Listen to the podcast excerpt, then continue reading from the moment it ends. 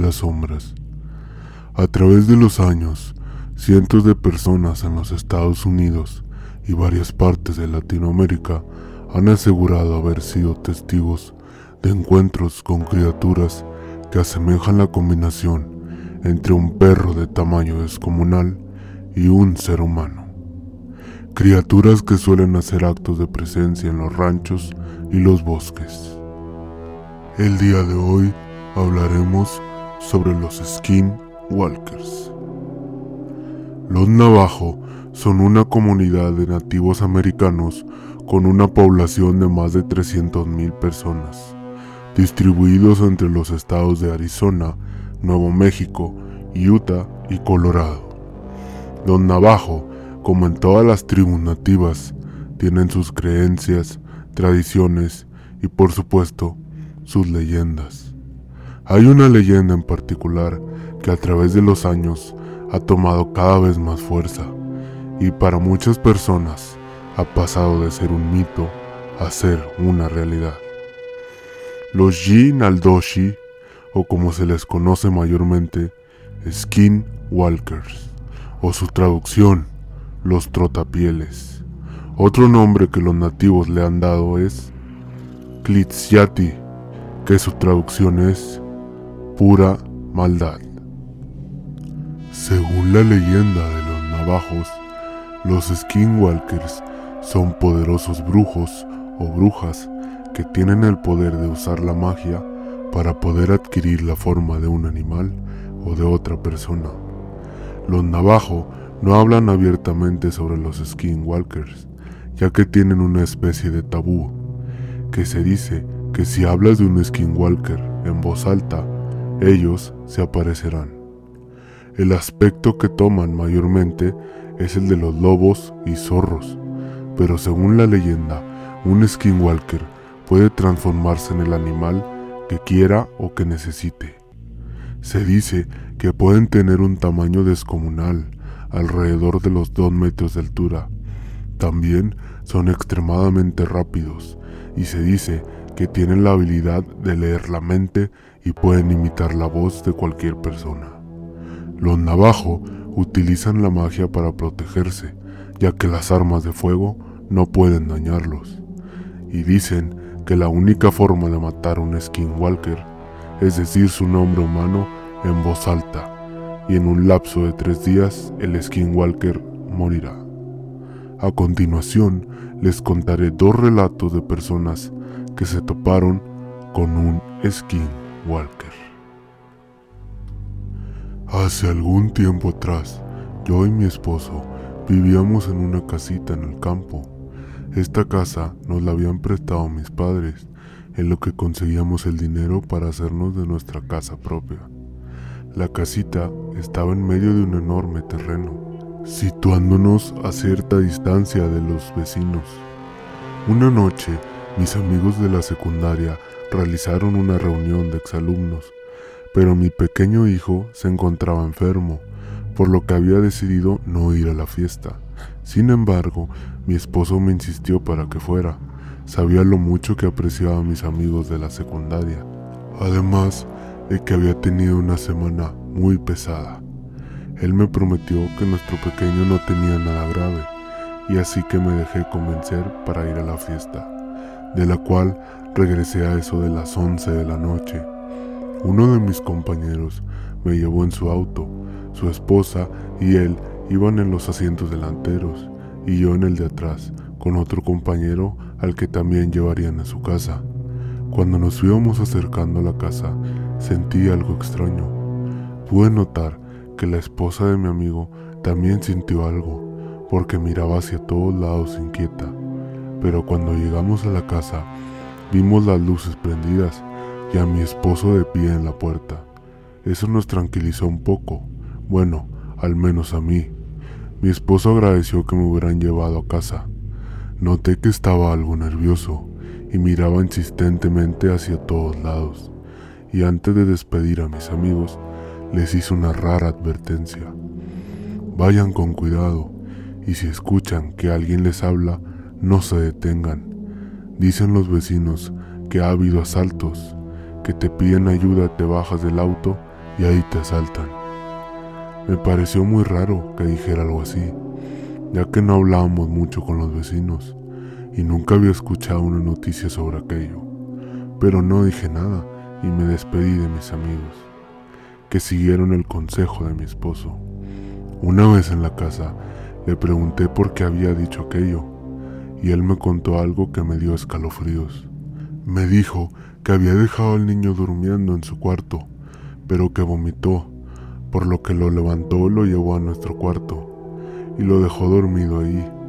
Luego, él salió al patio con las cobijas sucias para lavarlas con la manguera, y que una vez estaba lavándolas a chorro de agua, escuchó la voz de nuestro niño llamándolo desde la oscuridad del campo.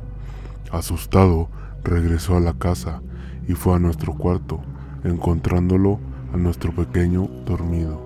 Y entonces volvió a escuchar cómo la voz de nuestro hijo lo llamaba desde afuera, siendo que el niño estaba dormido frente a él. Se armó de valor y gritó a aquello que lo dejara en paz y le amenazó diciendo que si se atrevía a hacernos algo, iba a cazarlo y matarlo. Luego de eso, se escuchó una risa y todo volvió a la normalidad. Sintió tanto miedo que por eso salió a esperarme a la puerta cuando vio las luces del auto desde la ventana. También por eso había avisado a mis amigos de que no se detuvieran si escuchaban una voz en la oscuridad. Al otro día me llamó mi amigo, que venía conmigo en el asiento trasero, y lo que me dijo me asustó mucho. Qué bueno que tu esposo nos previno. Fíjate que al ir saliendo del terreno de tus padres, escuchamos la voz de un hombre pidiendo ayuda y nos íbamos a parar, pero la esposa de Juan vio una persona de pie al lado del árbol. Era muy alto y tenía un aspecto raro.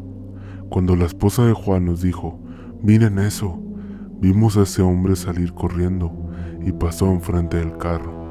Y fue ahí cuando las luces del carro le dieron, que nos dimos cuenta que no era un hombre, era un perro enorme, como de unos dos metros, que corría en dos patas. Nos asustamos mucho, la verdad, y nos fuimos rapidísimo. Cuídense mucho.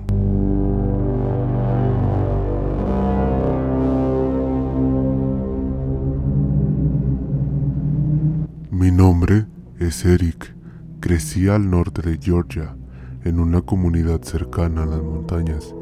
Yo y toda mi familia gustamos de la cacería, la pesca y todo tipo de actividades que se relacione con la vida en las montañas y el campo. Tengo un hermano dos años mayor que yo, llamado Damián.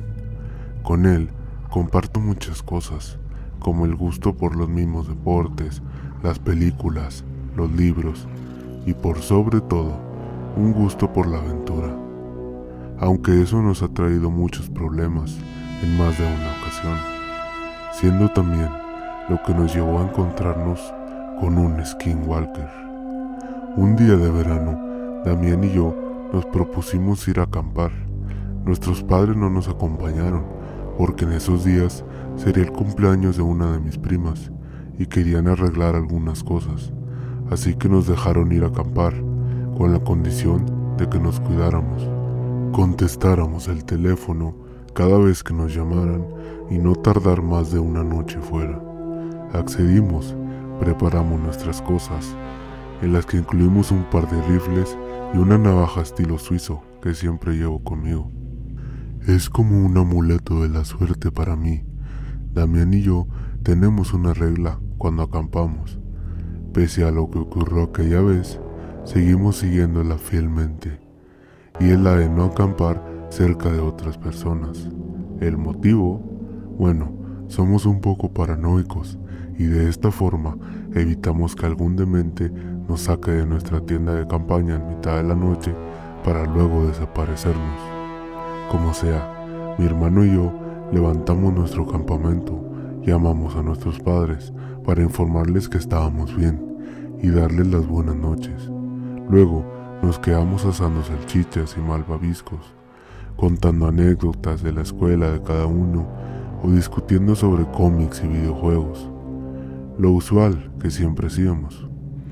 Todo era tan ordinario que el sonido de pasos nos tomó por sorpresa. Recuerdo que en cuanto escuché los pasos me puse alerta, pues toda una vida en las montañas me ha enseñado a distinguir las pisadas de una persona a las de un animal, y aquellas eran las pisadas de alguien que quiere acercarse a su objetivo sin ser detectado. Damián lo notó también y agarró su rifle. Yo tomé una linterna y alumbré hacia el sitio de donde creí que venía el ruido, y ahí comenzó lo extraño. Apunté con la linterna hacia la dirección del ruido, pero en cuanto lo hice, el ruido comenzó a escucharse del lado contrario. Mi hermano y yo giramos al mismo tiempo, apuntando a la vez. Él en su rifle, yo en la linterna, y los pasos volvieron a cambiar de dirección. Escuchamos un silbido que iba intensificándose poco a poco, hasta volverse un ruido muy molesto. Los pasos comenzaron a ser cada vez más y más ruidosos y rápidos. Recuerdo que pensé que era imposible que alguien pudiera correr y silbar al mismo tiempo a esa velocidad. Damián bajó el arma por un momento y enojado gritó, Alto ya, hijo de perra. De pronto, el silbido se detuvo, pero no así los pasos, pasos lentos y conscientes que se acercaban a nosotros. No te acerques o te vuelo la cabeza, dijo Damián con el rifle en lo alto. De pronto, los pasos se detuvieron y pude escuchar el crujir de una rama. Rápidamente apunté con la linterna hacia esa dirección y lo que vi me dejó petrificado. De pie, frente a nosotros, estaba una extraña criatura, erguida sobre sus dos patas, que eran muy delgadas y largas. Su torso era esquelético, cubierto por jirones de pieles de diversos animales. Su piel era muy pálida, sus brazos también eran muy delgados y largos. Creo que llegaban hasta el piso, y su rostro, maldita sea, ese horrible rostro. Era el rostro de un chivo, pero con enormes colmillos y sin piel, como si fuese un cráneo. Pero eso no fue lo peor. Cuando esa cosa abrió su boca, de ella salió la voz de mi hermano, pero era diferente, como si fuera una mala grabación de la voz de mi hermano que repetía la frase, alto, ya, pero con mucha estética. Me asusté tanto que me eché a correr. Pude escuchar el disparo del rifle de Damián, pero no me detuve. Corrí y grité pidiendo auxilio, y de entre las sombras surgieron dos aros de luz. Eran unos chicos que al escuchar mis gritos acudieron en mi auxilio. Me preguntaron que cómo estaba, qué era lo que había pasado, y bueno, lo típico. Damián llegó corriendo con el rifle entre las manos. Los chicos le tuvieron miedo, quizás por el arma o por el rostro de mi hermano, que seguramente era de pánico absoluto. Yo les expliqué que era mi hermano y que nos habíamos encontrado con un animal muy extraño. Yo no pude dar una descripción muy buena, pero Damián dijo que no pudo verlo bien, pero que era demasiado rápido. Los chicos que acudieron a nuestra ayuda nos acompañaron por nuestras cosas mientras escuchaban nuestra historia, y fue uno de ellos que nos contó la leyenda de los Skinwalkers y nos dijo que tal vez nos habíamos metido en su zona de casa. En el momento no le podíamos creer, ya que necesitábamos algo más, algo mejor que una explicación como esa. Y bueno, aún seguíamos bastante asustados. No sé bien qué hizo el muchacho, pero él y su amigo tardaron unos minutos en el campamento. Luego nos dieron una especie de talismán. Él dijo que había hecho un hechizo sobre él para protegernos de esa criatura, aunque Damián y yo preferíamos nuestras armas que a un simple truco.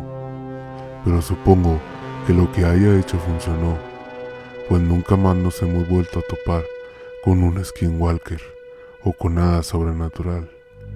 Y por si las dudas, sirva o no, siempre lo llevo conmigo. Así que Michelle, supongo que te debemos la vida. Y bueno, esto fue todo por el día de hoy. Si te gustó este video, dale like, suscríbete y compártelo con tus amigos. Búscanos en Facebook y YouTube. Igualmente, si lo escuchas en formato de podcast, síguenos para que estés al pendiente de todo el contenido nuevo que tendremos para ti. Me despido. Esto fue Planeta de las Sombras.